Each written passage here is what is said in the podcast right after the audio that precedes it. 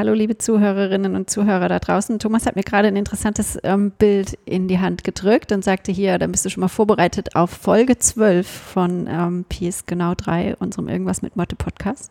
Mit mir, Petra Schwer und mir, Thomas Kahle. Hallo. Ich bin sehr gespannt, worum es jetzt geht, Thomas. Also genau, ich habe dir ja dieses Bild gegeben und du musst es jetzt mal beschreiben, damit alle wissen, was auf diesem Bild ist. Auf diesem Bild, es ist, ein, es ist so ein Retro-Bild mit einer angerosteten Kakaodose in ähm, wunderschönem Dunkelrot und Grün mit so ganz verschnörkelt verziertem Deckel und einer Dame drauf, die so eine Haube auf dem Kopf hat. Ähm, so ein bisschen sieht das aus wie bei diesem Bild, äh, das Mädchen mit dem Perlenohrring ähm, so eine ganz äh, kunstvoll, äh, kunstvoll gefaltete Haube und so einem Gewand, was auch so ein bisschen an eine Nonne erinnert. Und die hat in der Hand ein Tablett mit einer Tasse drauf und nochmal so einer Kakaodose. Auf der, ähm, auf der Tasse steht drauf Droste und auf der verrosteten Ka ähm, Kakaodose steht drauf Drostes Kakao. Ja, genau, das ist so eine Werbung von, äh, genau. so eine alte Werbung von äh, so einer Kakaofirma, die hieß Drostes Kakao. Genau, wunderschön. Alte, alte Kakaodosen-Werbung. Also da ist diese, ja, aber was hat die denn da in der Hand? Äh, ja, ein also Tablett was auf dem Tablett steht halt die Kakaodose und was auf der Kakaodose drauf? Ist nochmal sie selber drauf mit nochmal einem Tablett und Genau, also sie hat jetzt ne? auf, dem, genau. auf der Kakaodose ist die gleiche Kakaodose, die man, äh, genau. die ist nochmal drauf da. Ja, das ist ja, sieht man ja öfter in der Werbung, dass die so das Produkt auf auf dem Plakat für das Produkt nochmal ja. abbilden, wo dann nochmal das Plakat mit dem Produkt weißt du, wie das auf heißt? dem. Nee. Das heißt der Droste-Effekt. Der Droste-Effekt. Ja, äh, nicht zu verwechseln mit dem Drosten-Effekt. Wegen äh, diesem Plakat hier? Ja, ja, das heißt äh, der Droste-Effekt äh, in der Grafik und äh, okay. so wegen diesem Plakat, weil die sich das, glaube ich, aus, äh, einfallen lassen haben. Die haben sich das ausgedacht. für ihre Werbung. Genau, und darum soll es heute auch gehen. Um das ist wie, wenn man bei Zoom den Bildschirm teilt. Und das Zoom-Fenster noch drauf Das Zoom-Fenster noch drauf ist da auf dem geteilten Bildschirm. den Droste-Effekt äh, genau. simulieren. Ja, heute soll es gehen um selbstreferenzielle Sachen. Selbstreferenzielle Sachen, oh, das ist ja lustig. Ja, ähm, ja das ist definitiv selbstreferenziell hier. Ja. Ich habe äh, ähm, eine Erinnerung oder was aus der Informatik. Was willst du zuerst hören? Meine, meine persönliche Erinnerung. Deine persönliche oder? Erinnerung. Oder haben die was miteinander zu tun? Nö. Nö. Dann erzähl mal erst deine persönliche Erinnerung. Also meine persönliche äh, Erinnerung, wo ich das erste Mal auf diese, über diese Selbstreferenzialität äh, in der Mathematik, wir werden jetzt dieses schwierige Wort ziemlich oft sagen müssen, ich hätte das vielleicht ein bisschen üben sollen vorher. Selbstreferenzialität. In der Mathematik macht man es ja meistens so, dass wenn man so ein schwieriges Wort hat im Paper, was man nicht ständig sagen will, dass man es abkürzt. Wollen wir es einfach S nennen? Äh, ja, nee. SR für selbstreferenziell. Genau, also immer wenn wir es versprechen, dann sagen wir einfach SR. Okay, also jedenfalls war irgendwie äh, eine frühe Erinnerung an meine mathematische Ausbildung ist, dass ich äh, diese in der Vorlesung Galois-Theorie oder Algebra 1, 2, irgendwas mit Algebra, äh, da beweist man irgendwann, dass man die äh, Polynomgleichung vom fünften Grades nicht durch so Formeln auflösen kann. Und das war für mich so ein äh, unglaublicher Moment. Also man hat ja in der Schule dann mal die quadratische, die PQ-Formel, mhm. x1, 2 ist minus p halbe und dann kommt irgendwas, ich schon wieder vergessen. Mitternachtsformel heißt die, die bei uns. Mitternachtsformel mhm. gibt es auch mit a, b, c und ähm, je nachdem, ob man da x Quadrat oder ax Quadrat. Ähm, und dann gibt es für Grad 3, also a, x hoch 3, gibt es da auch eine Lösungsformel für die drei Wurzeln und Grad 4 gibt es auch eine, äh, die ist schon ziemlich lang. Und für Grad 5 kann es halt keine Formel geben. Und da, da, da stand ich immer davor wie, wie, was ist jetzt gut, wie ein Schaf vorm Fernseher. Das, äh, wie, wie, wie kann das sein? Wie, wie kann man beweisen, dass es keine Formel geben kann?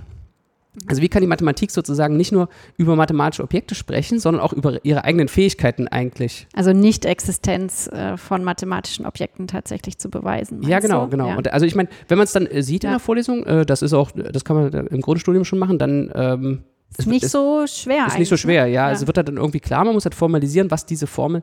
Also der, der entscheidende Einblick ist irgendwie, dass man also sie versteht, was bedeutet dieses Wurzelzeichen, ja. ja. Also wenn, wenn ich jetzt sozusagen Wurzel 2 schreibe, was bedeutet das eigentlich? Weil eigentlich gibt es ja zwei Wurzeln und ich meine die, genau, die positive ist eine Kurzform und äh, für eine ganze Reihe an Rechenoperationen, die man da so überprüfen müsste. Ne? Genau. Ja.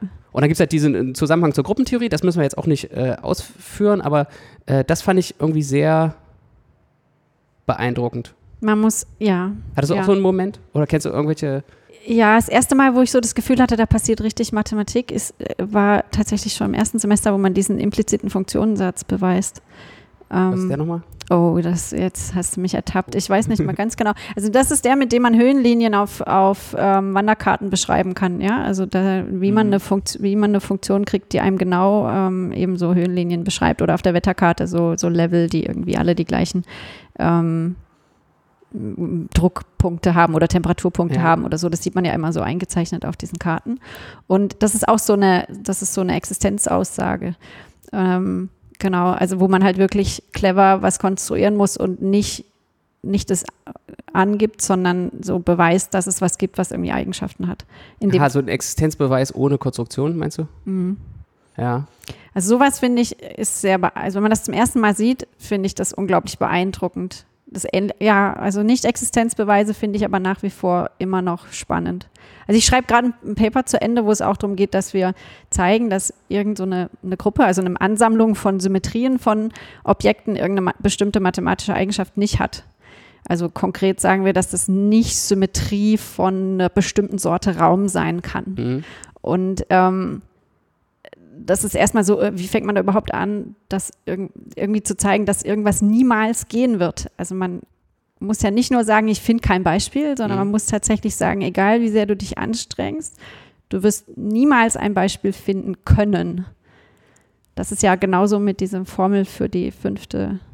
Hm. Also, naja, ich finde die, äh, es ist halt irgendwie noch ein Schritt weiter, weil es auch über sozusagen die ähm, Ausdruckskraft der, der Mathematik irgendwie was sagt. Also, was Ja. sozusagen die, die Sprache reicht, also ich finde diese Galois-Theorie-Satz, der sagt auch was über die Ausdrucksfähigkeit der Sprache. Also es wird ja, musst du musst vorher genau festlegen, was eine Formel sozusagen sein soll. Sozusagen, die darf diese Zeichen enthalten Ja, und so. Und ähm, dann, dann hat man in dem, in, hat man den Formalismus so festgenagelt, dass man dann ausdrücken kann, was der Formalismus kann und was der nicht kann. Und dann wird es wieder so eine normale Nicht-Existenz-Aussage. Ja?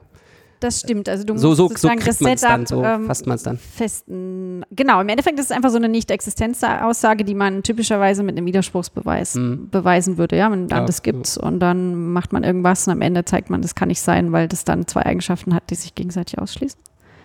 Äh, du willst jetzt auf das Selbstreferenzielle zurück, ne? Hm? Ähm, okay, die These ist, ich, ich formuliere die mal, die steht so ein bisschen im Raum schon jetzt. Ne? Mathematik kann Aussagen über ihre eigene Leistbarkeit treffen. Hm. Also die, Mhm. äh, wenn man schon, kann man schon an die erste, äh, erste Mathevorlesung, die man im Studium hat oder so. Mhm. Da wird erstmal erklärt, wann die Klausur ist. Nee. Ja, Und dann, nee, nachdem man aber so ja. dieses ganze formale Zeug und wie die Übung funktioniert, aber nachdem man das weg hat, dann muss man ja irgendwann sagen, was eine Menge ist. Das ist ja aber das, das ist, das ist Das echt ist so ein Problem. so ein blöder sich ja alle Moment drum, in, ne? jeder, Ja. äh, in jeder ersten Vorlesung. Und äh, ich sage da immer, ich habe mir das auch mal genau aufgeschrieben, eine Menge ist eine Ansammlung wohl unterschiedener Elemente, die zusammen die Menge bilden. Äh, also das Ja. habe ich auch irgendwo äh, sozusagen, Ja, ja, so ähnlich war, glaube ich, auch in Kantor meiner oder ersten so, äh, Vorlesung die Menge definiert. Ja. genau. Und die, dann hat man auch schon das Wort Elemente, also die, die Dinge, die da drin sind, aber da, da kommen natürlich sofort die Fragen, also sozusagen, äh, äh, was für Elemente? Also so wohl ja, unterschiedene. dir kommen die so- Fragen. so, ne? Der Unterschied ist, dass meistens in Erstsemestern die Fragen zum Glück nicht kommen, weil sonst würde man ganz schön in Erklärungsschwierigkeiten kommen. Ich habe aber kurz vorher habe ich gesagt, sozusagen Mathematik ist eigentlich alles sind Mengen. Äh, und dann äh, so die Elemente von der Menge und mein Beispiel ist dann irgendwie Apfel, Banane, Kirsche und dann ähm, sollen es aber auch Mengen sein. Also eigentlich kann man diese Mengen auch nur Mengen reintun. Ja. Also diese, ja, naja, kommt drauf an. Ne? Also wenn du sagst, ein Element ist auch eine Menge. aber wie sollen wir jetzt die Mengenlehre verstehen? Du willst jetzt Also wie, wie, wie, kann man, wie, kann, wie kann man jetzt sozusagen verstehen, was die, es gibt ja auch Sätze darüber, was die Mengenlehre beweisen kann und was die nicht beweisen kann. Ich bin jetzt kein Experte für Mengenlehre. Das ist ein bisschen schwierig jetzt zu sagen, wie man Mengenlehre verstehen soll, aber das ist ein großes Forschungsthema tatsächlich. Mhm. Ne? Sinnvoll festzulegen, was sind überhaupt Mengen, ähm, was ist eine Menge, die Mengen enthält, wo sind da die Grenzen von diesem System. Also das Aber ist was sind die Werkzeuge? Nicht trivial. die, das, das, Die Werkzeuge ist, für was? die Werkzeuge, um für dieses, also es gibt dann, okay, machen wir es mal formal, es gibt ja dann diese Axiome der Mengenlehre, die Genau. Zermelo-Frenkel-Axiome und vielleicht noch das Auswahlaxiom. Ah, es gibt ja Und- mehrere so Und wie, Systeme. Ne? wie studiert man die? Wenn man jetzt sagen will, sozusagen Mengenlehre kann das nicht beweisen und das kann es beweisen. Ja, mit Modelltheorie zum Beispiel. aber Modelltheorie ja, ne? ist basiert auch auf Mengenlehre. Es ist wieder Mathematik. Ja. Also es ist auch eine mathematische Theorie, die darauf basiert, dass wir in diesem, in diesem Ja, aber Framework du hast, arbeiten. da untersuchst du im Wesentlichen logische Verknüpfungen zwischen Objekten halt. Mhm. Ne? Und ob das Objekt jetzt eine Menge ist oder irgendwas anderes, das ist erstmal egal. Hm. Es kann auch mehr Struktur haben oder keine. Oder Ich habe mal irgendwie so ein Beispiel, also äh, das funktioniert anscheinend, ja. Aber ich habe mal irgendwo so ein Beispiel gelesen, dass äh, man ja auch Zahlentheorie, äh, nee, dass man auch äh, addieren kann, bevor man äh, sozusagen die Zahlentheorie komplett gemacht hat. Also man benutzt ja auch schon sozusagen Zahlen, um Zahlentheorie zu machen und so. Also Ja. es ist irgendwie, die, die, das sieht erstmal aus, als ob sich die Katze in den eigenen Schwanz beißen würde.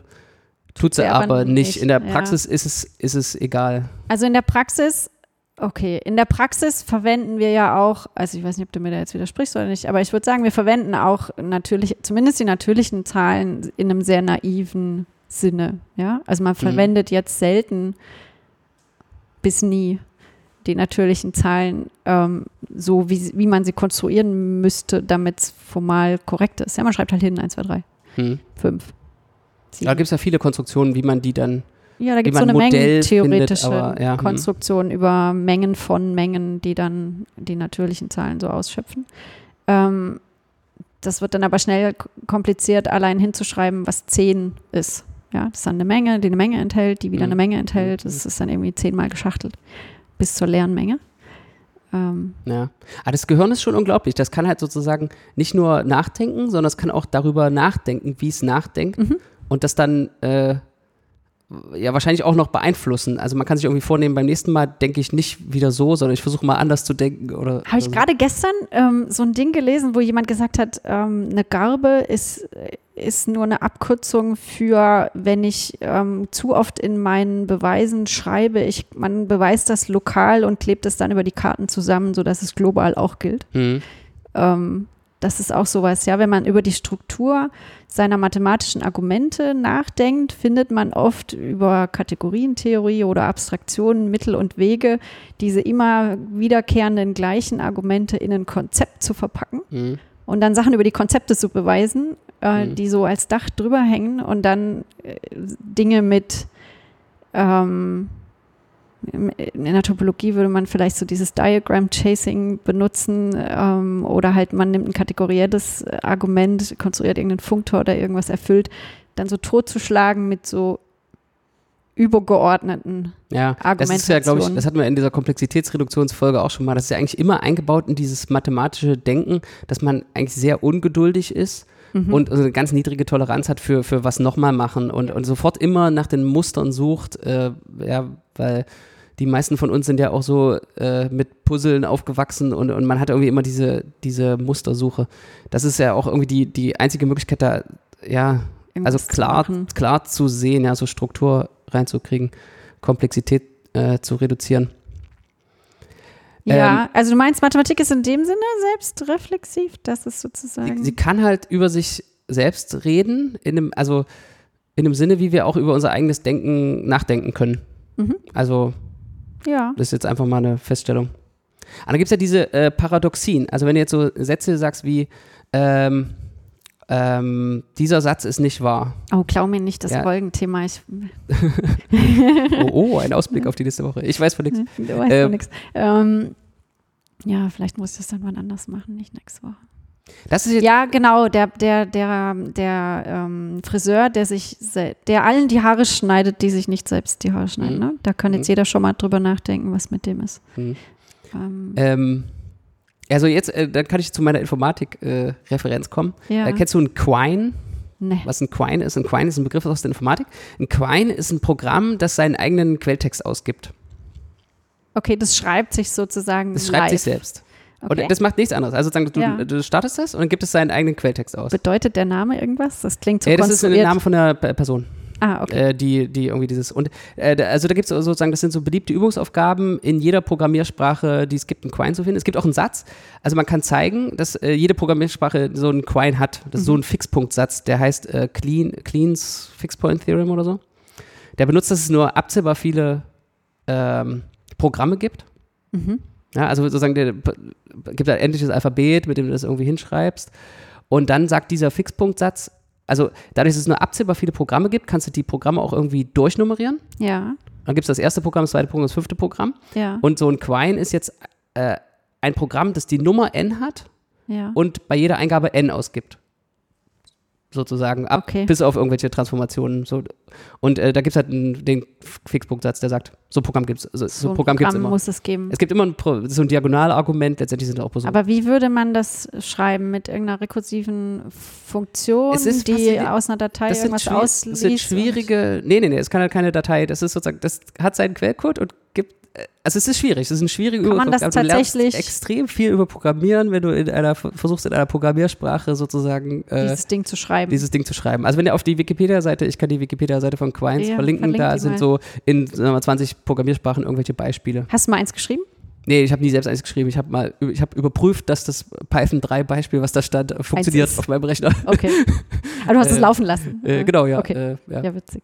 Ähm, aber äh, das ist anscheinend eine gute Übungsaufgabe in so Programmierkursen. Ja, So aber es ist ein relativ langweiliges Programm am Ende, ne? Also wenn das wirklich so. Ja, das sieht komisch aus. Also na, natürlich sieht das Programm, Ja. irgendwie was sein eigener eigene Quelltext ausgibt, komisch aus. Da gibt es ja auch immer so, jetzt kommen wir schon wieder ganz schön ab, aber es gibt so esoterische Programmiersprachen, das ist auch eine ganz eigene Welt. Also so Programmiersprachen, die so aus künstlerischen Aspekten äh, Mhm. irgendwie äh, da gibt's des designt Sachen. worden. Da gibt es irgendwie so eine, die heißt, die sehen die Programme so aus wie so Pete Mondrian-Bilder.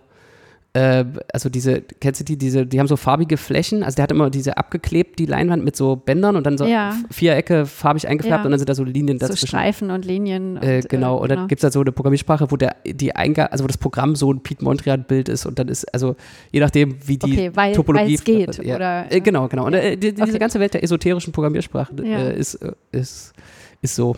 Naja, das ist so ein. Internet äh, Rabbit Hole. Das glaube ich, wenn man da Spaß hat, kann man wahrscheinlich da endlos viel Zeit Auf Twitter habe ich neulich jemanden gesehen, der, das war so einer, der äh, irgendwie früher Mitarbeiter von Google oder so, der ähm, hatte so einen Lebenslauf Mhm. und in dem Lebenslauf gab es eine Fußnote Mhm. und die Fußnote ist irgendwie, wenn du dieses, wenn du diesen Lebenslauf mit folgendem Befehl entpackst, also dieser Lebenslauf, der war auch eine ZIP-Datei, Mhm. eine gültige ZIP-Datei und wenn du die entpackst, kommt ein äh, Super NES, diese Spielkonsole, Mhm. Programm raus und wenn du das auf dem Super NES Emulator laufen lässt, dann startet so, ein Spiel, startet so ein Spielbildschirm und zeigt so einen Hashwert an und das ist der Hashwert von dem CV. Okay. Also es ist auch ein selbstreferenzielles Ja, genau. Also äh, das ist halt auch irgendwie so ein Fix, äh, äh, Trick. das geht. Ja, ja. Der hat es halt hinbekommen, seinen zwei Seiten CV äh, so, so zu designen, dass der super, äh, wenn du den auf dem Super NES emulierst, sein, äh, den Hashwert wieder anzeigt. das ist eigentlich eine coole Visitenkarte, wenn er sich damit bei irgendeinem, äh, ja, Ich glaube, so, so äh, Ja. ist man irgendwie bei Google reingekommen früher. Also Ja, du, genau. äh, du Also, brauchst nichts hinschicken, sondern nur einen coolen CV. Ein CV, der ein Link auf sowas und dann hattest du den Job. Ja. hat der. Ja. Ja. Ja, in der Kreativszene ähm, ist es auch tatsächlich so, dass sich manchmal Leute auf so Designjobs mit irgendwelchen coolen Sachen bewerben. Hm. Ähm, also die schicken dann einen Link zu einer Webseite oder zu einem Video oder zu irgendeinem 3D-animierten irgendwas. Ähm, genau. Ja. Oder schicken halt wirklich ein dreidimensionales Päckchen, in dem dann irgendwas Cooles drin ist. Ähm, Na, ich war ja auch mal beim Vorstellungsgespräch bei Google. Schon ein Weilchen her, aber heutzutage ist die Firma ist langweilig geworden. Ja. Heutzutage ist es keine Hackerfirma mehr. Wenn du guckst, wer da arbeitet, ist ja 60% Marketing. mh. Und äh, von den restlichen 40 Prozent sind 35 Prozent irgendwie Techniker, die die Handbücher Ja. schreiben, wie man diese ganzen äh, riesigen Serverfarmen, dieses ja alles äh, selbst entwickelt, irgendwie, die diese entwickelt und Aber wo muss man dokumentiert und so. Äh, und selber dann, ein Startup ja, gründen oder ach, keine Ahnung. ja. Einfach morgens aufstehen und das, äh, das machen, was einem Spaß macht. Genau. Ja. Ähm, Nee, Google, genau, ja, in den Anfängen war das sicher noch anders. Ich kenne niemanden, der, doch, ich kenne einen, der da arbeitet in der Schweiz. Google Schweiz. ja, die, das, das Google Schweiz, das Büro, da kannst du so die Schweizer Berge sehen und deswegen nennen die Ja. das irgendwie Mountain View. Ja, Das fand ich cool, dass Google Zürich heißt Mountain View. Ähm, aber zurück zu ähm, Mathe oder Philosophie. Äh, äh, da gibt es ja diesen Luhmann, der hatte die Systemtheorie. So ein, ja äh, den haben wir doch schon mal erwähnt. Da haben wir Luhmann schon erwähnt. Ja, haben letztes Mal so bei der Folgen- So viele. Folgen. Genau. Ähm, Der hat auch eine Definition von Selbstreferenzialität, äh, die ich recherchiert habe, aber die ist irgendwie, ähm, da geht es, glaube ich, um was anderes. Also, äh, ich habe mal ein Zitat hier. Ja. Selbstreferenzialität bezeichnet die Fähigkeit jenes lebendigen Systems, erstmal muss es ein lebendiges System sein, aber das ist vielleicht nicht so wichtig hier, ja. einen Bezug zu sich selbst in Abgrenzung zur Umwelt herzustellen. Einen Bezug zu sich selbst in Abgrenzung zur Umwelt herzustellen, okay. Ja, also da kommt irgendwie dieser Begriff der Grenze rein und die selbstreferenziellen Systeme sind eigentlich die, die über sich selber nachdenken können Ja, Und die- die und sich die- selber von außen betrachten können. und die sich oder- selber von ja. außen, also sozusagen die die eine, so ein Konzept von selbst überhaupt haben, vielleicht. Aber heißt es eigentlich, okay, jetzt ist es verwirrend in der Mathematik, ne? Also wenn man sagt, okay, Mathematik ist tatsächlich in der Lage, ähm, Aussagen zu treffen, was mit mathematischen Methoden geht oder nicht geht, also wie zum Beispiel Nicht-Existenz von irgendwelchen mathematischen Objekten zu beweisen. Äh, in dem Sinne ist es selbstreferenziell.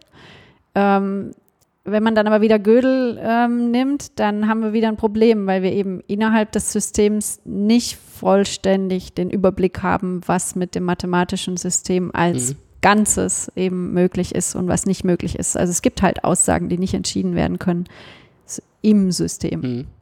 Also Gödel können wir gleich nochmal kommen, aber Ähm, Eine- das ist so ein bisschen widersprüchlich, ne? Also lokal können wir sozusagen Selbstreferenz herstellen und im Kleinen irgendwie so Aussagen über existente oder nicht existente Aussa Objekte machen, aber im Großen geht es nicht.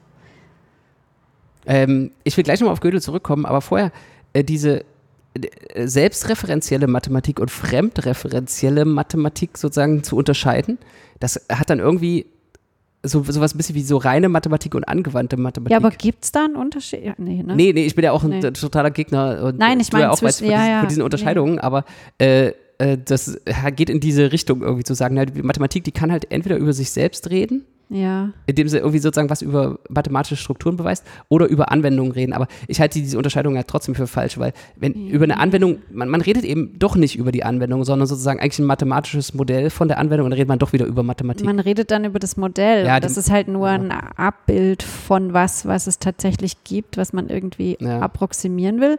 Das beeinflusst vielleicht so ein bisschen die Parameterwahl. Ja? Also wenn man jetzt ein Modell baut, was möglichst gut einem realen Phänomen angepasst sein soll, weil damit irgendeiner was in der Realität nachher anfangen will, dann wählt man das Modell vielleicht anders, wie wenn man jetzt sagt, man wählt einfach ein schönes mathematisches Modell, das irgendwie gute Struktur hat. Ähm, da würde man vielleicht die Modellparameter anders setzen, wie wenn man jetzt Parameter setzt, die möglichst nah an anwendbarer, anwendbarer Realität äh, sind.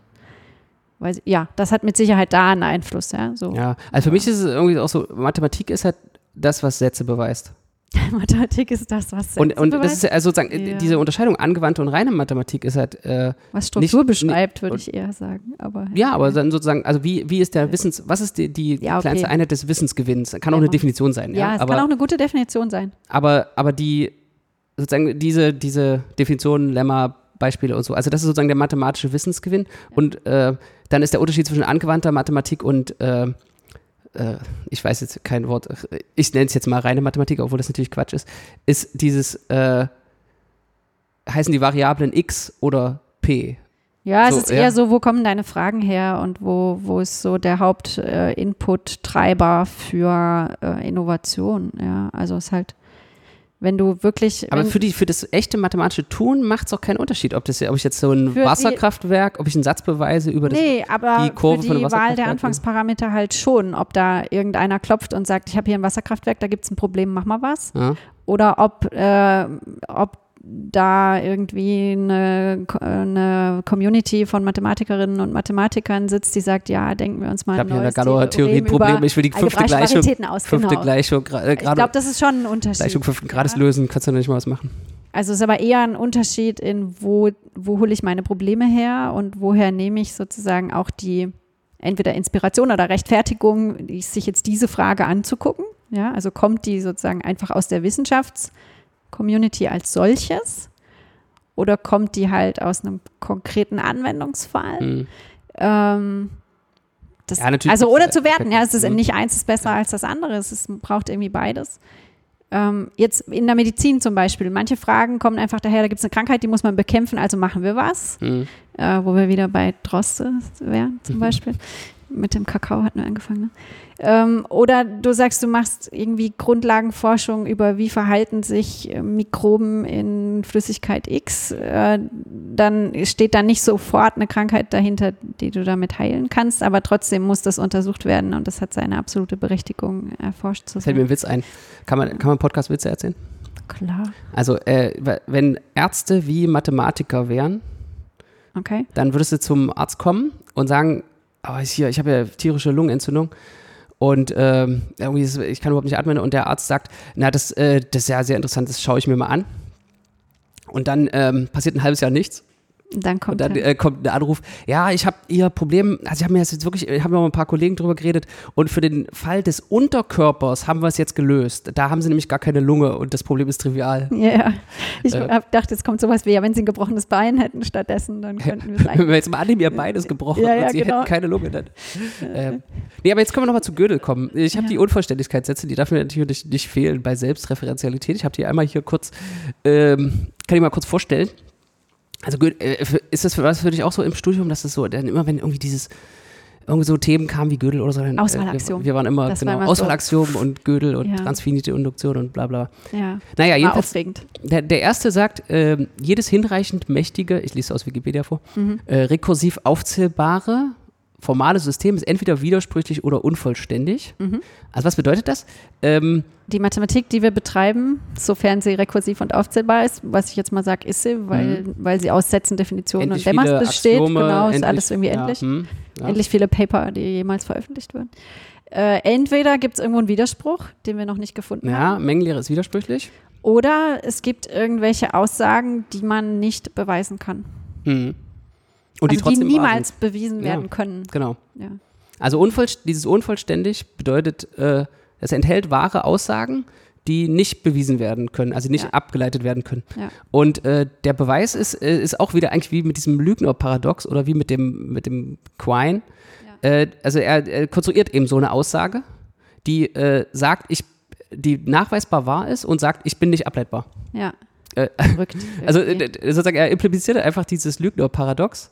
Also, der, ja. Also, das geht dann so mit einer Nummerierung. Die Aussagen, wenn das rekursiv aufzählbar ist, kannst du die Aussagen durchnummerieren und dann konstruierst du so einen Satz, der sagt, die Ente-Aussage ist nicht ableitbar Ja. aus den Systemen. Und dann findest du mit so einem Fixpunkt-Argument, dass es für irgendein N wahr ist, was genau diese Nummer hat. Das ist so ein bisschen irgendwie wie dieses Diagonalargument, mit dem man zeigt, dass die rationalen Zahlen nicht äh, abzählbar Die, sind. die sind ja- die reellen Meinst du? Äh, die reellen Ja, Zahlen, ja. sorry. Ja, Ja, ja. äh, also äh, Ähm. diese Diagonalargumente, die, sind, die kommen da immer wieder vor. Die findest du bei den Quines, die findest äh, das ist eine. Das konstruiert ja auch einfach sowas. Ne? Man listet alle reellen Zahlen auf mit in Kommaschreibweise und dann kannst du einfach eine nehmen, die an der ersten Stelle nicht so aussieht wie die erste, in Mhm. der zweiten nicht so aussieht wie die zweite Nachkommastelle und so weiter. Habe in einem anderen Podcast neulich äh, gehört, dass Kantor, auf den ja dieses Diagonalargument ist, dass der irgendwie so äh, ziemlich grummeliger Typ war. Der also manisch-depressiv und total Ja, furchtbarer der muss Zeitgenosse. genau nicht so aushaltbar gewesen Mhm. sein. Ähm, Leute haben den zum Teil nicht so geschätzt. Ja. Ja. Und Ja. Euler hingegen war total nett, aber naja. Tja, das ist Ja. Ja, Äh, Kantor ist jedenfalls eingegangen in die Mathematikgeschichte. Also ohne Kantor, naja, der hat schon viel gemacht, was wir heute immer noch verwenden, ne? Der hat Ja, ja, klar. sehr Also, revolutionierende Ideen. Na, dieses Diagonalargument. ja. Ähm, und äh, ist das jetzt schlimm, dieser Unvollständigkeitssatz? Du, machst, du da, machst du dir irgendwie Sorgen? Nee. Dass es widersprüchlich ich finde es auch ehrlich gesagt nicht mehr so aufregend, wie ich es mal fand als Erstsemester. Ja, ja. So, ja. Genau. Also man benutzt es halt manchmal, äh, eher selten sogar. Und dann Wie, wofür das? Hast du, Auswahlaxiom hast du schon mal in deinem Paper Nein, geschrieben, nein. nach dem Unvollständigkeitssatz folgt mein äh, Hauptresultat? Aber Auswahlaxiom kommt ja schon ab. und Ach so, zu. ja, ja, ja, das auch. Ja. Ja. hm. Nein, nicht den Unvollständigkeitssatz. Nein, also klar, ähm, nee. Es ist eher so, dass man von außerhalb noch drauf angesprochen wird. Also wenn es interessierte ähm, Nicht-Mathematiker gibt, die sich so für Mathe interessieren, die dann rausfinden, dass man, dass ich Mathematikerin bin, dann kommt manchmal schon so dieses, boah ja, Unvollständigkeitssatz. Und Dann, ähm, ja, ist verrückt. Also ich finde es irgendwie spannend, dass das ähm, so ist. Aber ich, das beeinträchtigt nicht beim alltäglichen Tun. Hast du das Gefühl, dass dich das stört? Nee, dieser Unvollständigkeitssatz ist, ähm, also äh, die, die Medizin ist sozusagen, wenn man da besorgt ist, ist, glaube ich, so die Informatik sich ein bisschen anzugucken. Also die äh, Theorie der Turing-Maschinen hat mich da so ein bisschen geheilt. Okay. Also das, das sozusagen, zu, Inwiefern? naja, äh, zu verstehen, was diese ähm, rekursiv, also ja, was, was eigentlich das Diagonalargument alles auslöst. Mhm. Ja, also das äh, in dem Buch, das haben wir auch schon mal verlinkt, ich weiß gar nicht mehr in welcher Folge, vielleicht sogar über Beweise in der zweiten Folge, was, zweite Folge? Naja, irgendwann hatten wir schon mal dieses, äh, eins meiner, andere, anderes meiner Lieblingsbücher Bücher über äh, Gödel's Theorem, heißt das, glaube ich, von Franson. Mhm. Ist so ein dünnes Buch, ähm, wo das erklärt wird. Und da, da wird halt auch äh, stark Bezug auf diese äh, Ideen aus Turing-Maschinen genommen und da wird halt so ein bisschen so Modelltheorie für Fußgänger erklärt und warum ähm, diese Unvollständigkeitssätze eigentlich äh, nicht so schlimm und ganz interessant sind. Aber es könnte natürlich sein, dass ähm, irgendwelche Aussagen unbeweisbar und wahr sind, die, äh, an denen wir interessiert sind. Ja? Also es ist vielleicht Ja. so ein bisschen so eine Frage, ob, ob das jetzt so eine Konstruktion ist. Na, es gibt dieses, äh, gibt diesen Effekt, aber das hat mit der, mit unserer Mathematik, wie wir sie machen, um jetzt Zum Glück gibt es genügend äh, offene Fragen, zu an denen tun, man aber- arbeiten kann. Ne? Ja. ja. Das wird man nie erfahren, fürchte ich. Oder ob es nicht doch widersprüchlich ist, ob die Mengenlehre nicht doch widersprüchlich ist. Die ganzen coolen Sätze haben wir nur Alles bewiesen, weil es widersprüchlich ist. Ja. Der zweite, äh, der zweite Das fände ich Unverständlichkeitssatz. deprimierender, ehrlich gesagt. Als, ja, ähm, das wäre deprimierend. ja. Und dann müssen wir irgendwas weglassen, damit, also müssen wir eine Aktion weglassen. Und dann musst du aber nachprüfen, welche von deinen Ja. Papern immer noch ähm, gelten. oh ja, nee, dann, ach, dann, Das wäre nicht so schön. da lass mich frühzeitig pensionieren. Und wär, Dann, dann wäre ich Bäcker. dann bist du Bäcker. Äh, äh, Konditor. Naja, der zweite Unverständlichkeitssatz, der ist eigentlich gar nicht so spannend. Äh, der sagt einfach nur, dass die, wenn, wenn, du, wenn das System konsistent ist, dann kann es seine eigene Konsistenz nicht beweisen. Aber das hatten wir auch schon mal. Äh, das, das würde auch nichts bringen. Also wenn das Mhm. System seine eigene Konsistenz beweist, dann, wenn es widersprüchlich wäre, würde es ja auch seine eigene Konsistenz Ja, ja, beweisen. dann, also beißt genau. sich die Katze da in den Schwanz. Also der ist eigentlich. Ja. der ist völlig offensichtlich, der Satz. Naja, das nicht, aber der hilft, also ja, das hilft jetzt nicht so. Also es stört Mhm. jetzt nicht so, ne, wie das erste. Ja. Das erste stört auch nicht so, aber ja, okay. Ähm, ja. Äh, Also die, bei, bei Künstlern ist es ja auch manchmal so, dass die so selbst, dass, da gibt es auch diesen Begriff von Selbstreferenz, ähm, dass die dann in manchen Bildern eben Teile aus früheren Werken eigenen, ja, verstecken oder ähm, Anspielungen machen auf äh, frühere Werke. Hm. Ähm, hier ähm, Benji Davis ist so ein Kinderbuch-Illustrator, der versteckt auch immer in seinen späteren äh, Kinderbüchern Charaktere aus den früheren. Da gibt es gibt's ganz süße Sachen dann. Ähm, Diese, dieses Gryffalo, äh, dieser Gryffalo ist auch so ein Kinderbuch. Der, Ja. taucht, der, der taucht auch immer in diesen ganzen anderen Büchern von dem, Ja. gleichen, äh, von dem gleichen Team da auch wieder auf. So, dann genau, dann ist der irgendwo noch in ja, der da ist Seite. da irgendwie so, steht da oder nur so ein Ja. Weihnachtsbaum und der hat dann so einen Gryffalo als, Anhänger als Figur so, dranhängen ja, oder so. Ja. Genau, Hm. das gibt es ab und zu. ja. Das ist ein lustiges Phänomen. Na gut, willst du noch was sagen? Ähm. wir sind schon wieder liegen gut in der Zeit.